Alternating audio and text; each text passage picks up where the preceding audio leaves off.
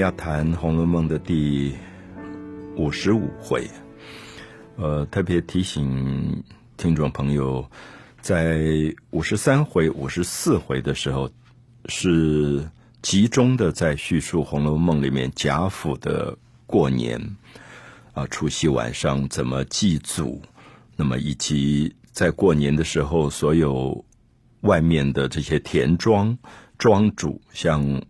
黑山村的乌进孝啊，他们要来交租税，那以及过年当时的这种热闹猜灯谜啊，那么一直大概到元宵节前后，通常我们会看到现在一般华人的社会里过年已经没有像传统华人社会这么讲究。那其实，在我们童年的时候，我们大概也知道，过年通常都要过了元宵，才算是年过完啊，年过完。所以在五十五回之前，那大概就叙述到元宵前后，因为到元宵前后，呃，元宵是十五，所以一直到十七号，就元宵节过了两天。那宁国府就是贾府的这个长房，宁国府，他们才跟祖宗再行一次礼，然后把宗祠当中祖宗的这些影像啊，我们前面有介绍过，就遗真影像，就祖先的画像，把它收起来，因为这些画像平常是不悬挂的，只有在过年的时候，为了祭祖。才把这些像请出来，啊，有点代表祖先在现场一样这样的意思。所以我们大概看到，如果五十四回的结尾讲到的十七号元宵节过了两天才收祖宗的像的话，那么表示这个年大概要到十七号才正式等于慢慢慢慢收了啊，收掉。所以跟我们现在的习惯不太一样。可十七号把祖宗的像收掉以后，也希望大家特别注意一下，因为五十四回的结尾还提到十八号还有活动，就是贾府的大管家赖大他的家族有一个宴会。十九号还有宁府的大管家赖生家里的宴会。二十号还有林之孝家的宴会。二十一号还有单大良家的宴会，二十二日还有吴新登家的宴会。我刚念的这些名字，也许很多朋友不见得很熟。这些名字都是管家啊，就是贾府这样的大家族，因为底下的佣人多到上百上千，所以管理起当然是很困难的一件事。所以有几个重要的管家，那也许是好几代都在贾府帮忙的。那已经变成有一点像家人的一部分了，所以过年也要给他们面子。好，元宵过了以后，就有这些管家们，他们轮流来宴会来请客。好，所以大概一直到五十四回结尾以后，我们看到这个年才慢慢慢慢的算是过完了。所以到五十五回的时候，特别要大家注意到，就是也许因为过年啊。我们知道，这样过年这么多的事件发生，每天都有宴会，所以有一个人是特别特别忙的，就是王熙凤，因为他是负责管家的，所以我们知道，因为事情多，他几乎没有办法闲下来。好，所以我们就看到年刚过完，就发生了一个事件，这个事件就是王熙凤小产啊，书上叫做小月。那其实就是讲她小产了，那流产以后身体很虚弱，那么在家里面大概有一个月都不能完全管事，每天都有两三个太医来诊脉啊，来给她用药啊。那王熙凤我们知道又是一个非常好强的人，她有时候还撑起来啊，稍微好一点，硬撑着要去管一点事情，所以身体其实。越搞越差，那么后来就等于完全垮下来了。所以因此我们就看到这个大家族啊，我常常形容说，其实他的人口众多，事情繁杂，几乎像今天一个大企业。那王熙凤就像总经理一样，所以因此我们就看到贾母也好，王夫人也好，就很担心，觉得这个得力的王熙凤生病了。那这个病后来一直养到八九个月才好啊，从过年一直养了八九个月才养好。那么因此这段时间等于是一个空窗期。怎么办？这么多事情要做，这么多人事要管理，所以后来就命令有三个人来协理做管家。一个就是李纨啊，因为李纨等于是孙媳妇辈，那么他跟这个王熙凤等于是同辈的。那第二个就是探春啊，一个贾家的四个女孩当中可以说非常能干的一位。第三个贾探春。那么他其实也才十五岁上下，那第三个就是宝钗，可是宝钗是外人，是亲戚，等于来帮忙。那么因此，我们看这三个人构成的一个管理的体系，就在五十五回发生了许多许多重要的事件。《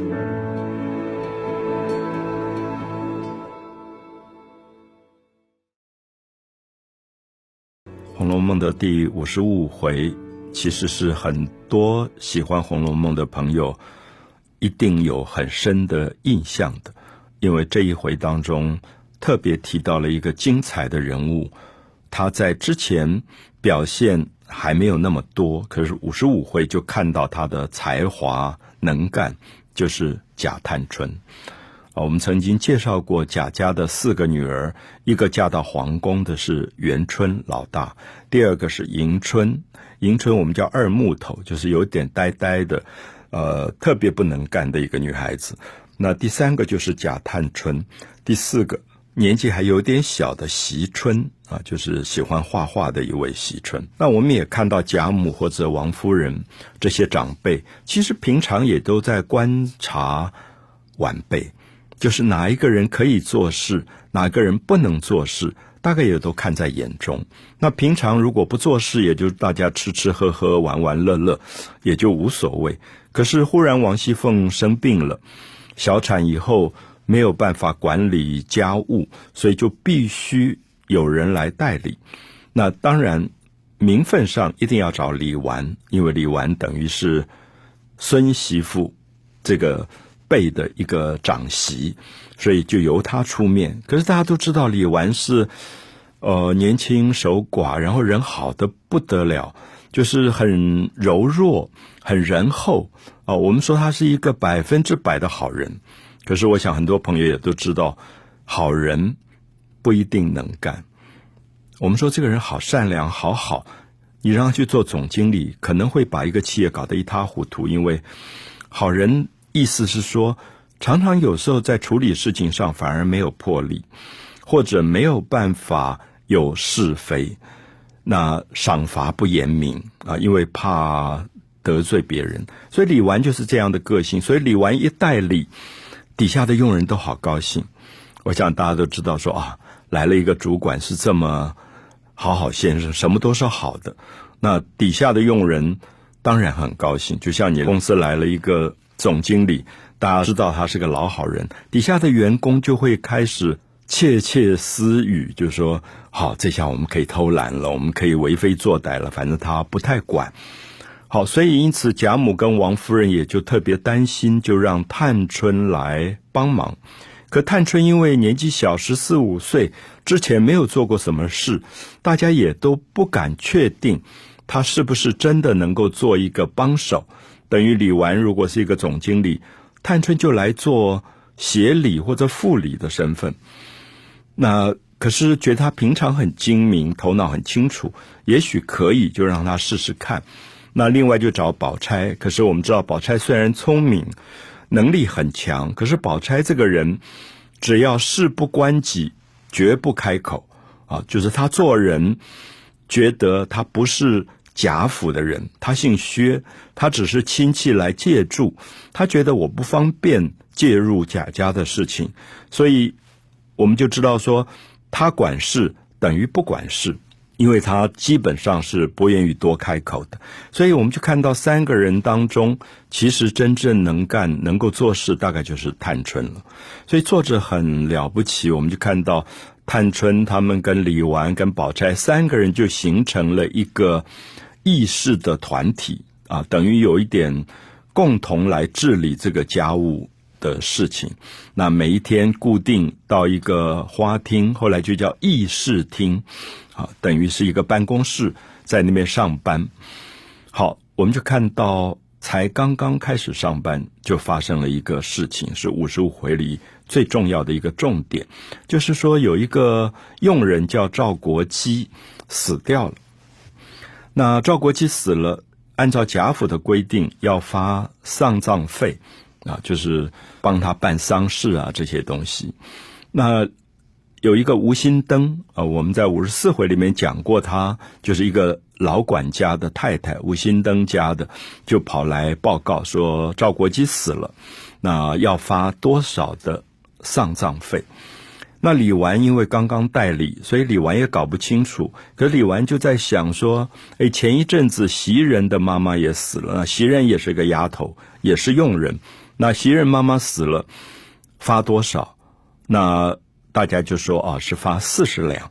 那李纨说好，那就照办吧，也四十两。这个时候，我们就看到探春的聪明了，因为探春就叫住吴新登的太太说：“你且不要去领钱，我要问你，过去丧葬费有没有账单？就是哪一个人死了，发了多少钱，应该有钱例，你应该把这个东西拿来，我们检查一下。因为贾府有一个规矩，就是奴仆有两种。”一种叫家生子，就是家里面世代的奴仆，地位非常低，他的丧葬费是二十两。那像袭人，因为是买来的新的丫头，她的丧葬费比较高，是四十两，差了一倍。那一般人都不注意，可探春注意到了，探春就说赵国基是家生子，他应该是二十两，不是四十两，所以就把这个四十两改成了二十两。可是我想。我们等一下会特别提到，为什么探春在这个事情上，这么小的事情上如此精明。《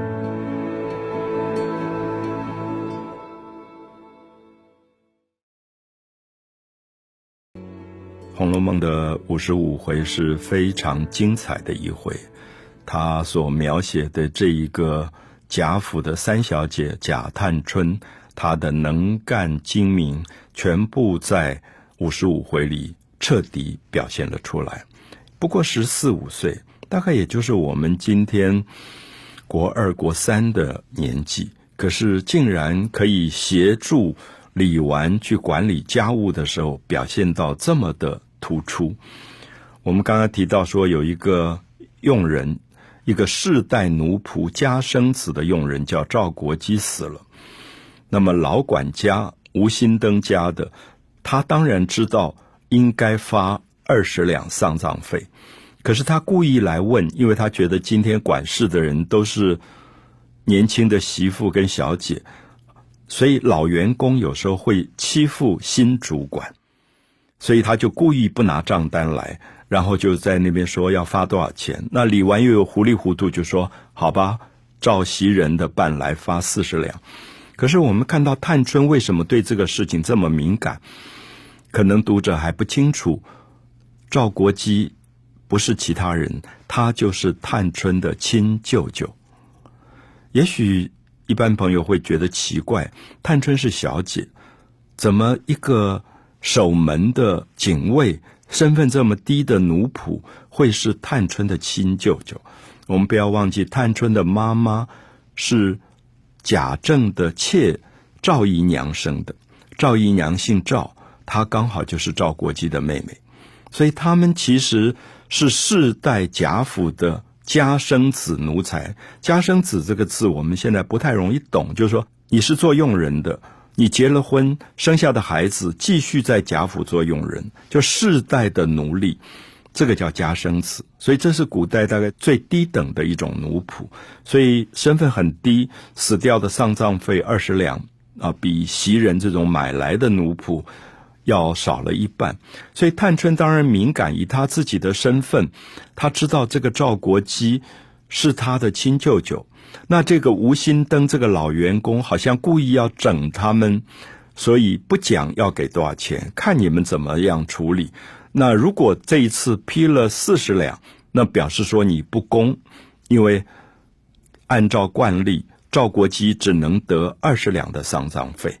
可是也许因为他是探春的亲舅舅，他就得了四十两，所以探春在这个时候反而要立法严明，执法严明。他觉得，如果第一天上班我就徇私，以后我根本没有办法让大家服气。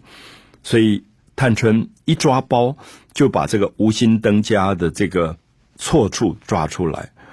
那我们看到这个事情，当然一闹开以后，最不快乐的就是探春的亲妈妈赵姨娘。我们很难想象得到，女儿。第一天做协理，在办公室上班，亲妈妈就跑到办公室来大闹。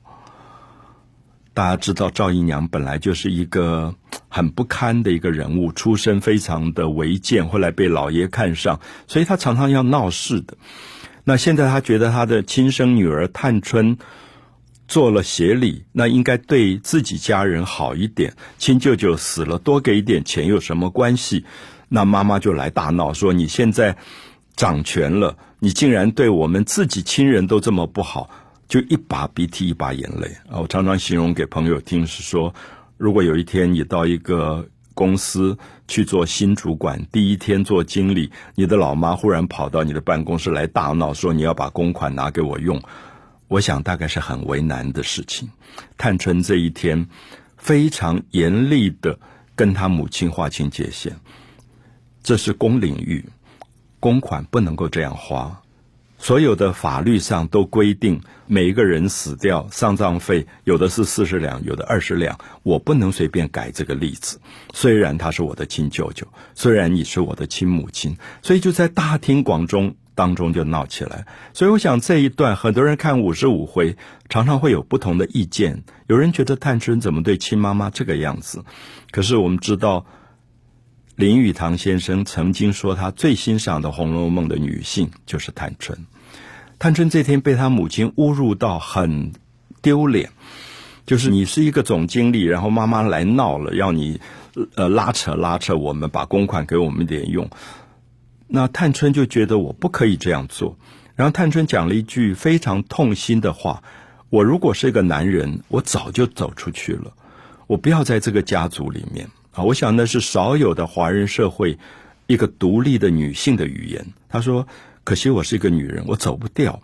我如果是个男的，我早就走出去了。”他不要这样的家族，他觉得家族如果只是一个共犯结构，这个家族有什么意义？好，所以《红楼梦》五十五回这些部分是非常非常精彩的。那么也可以看到，探春因此立下了威信。从此以后，他开始对贾府的管理做了一系列一系列的改革，而这些改革传到王熙凤正在养病的真正的总经理王熙凤口中，王熙凤连说了三个“好，好，好，好个三丫头”。他说：“果然，她真的是有才干。那过去因为没有管事，看不出来。可是十四五岁，一旦把事情交给她，竟然可以处理到这么精明、能干、漂亮。”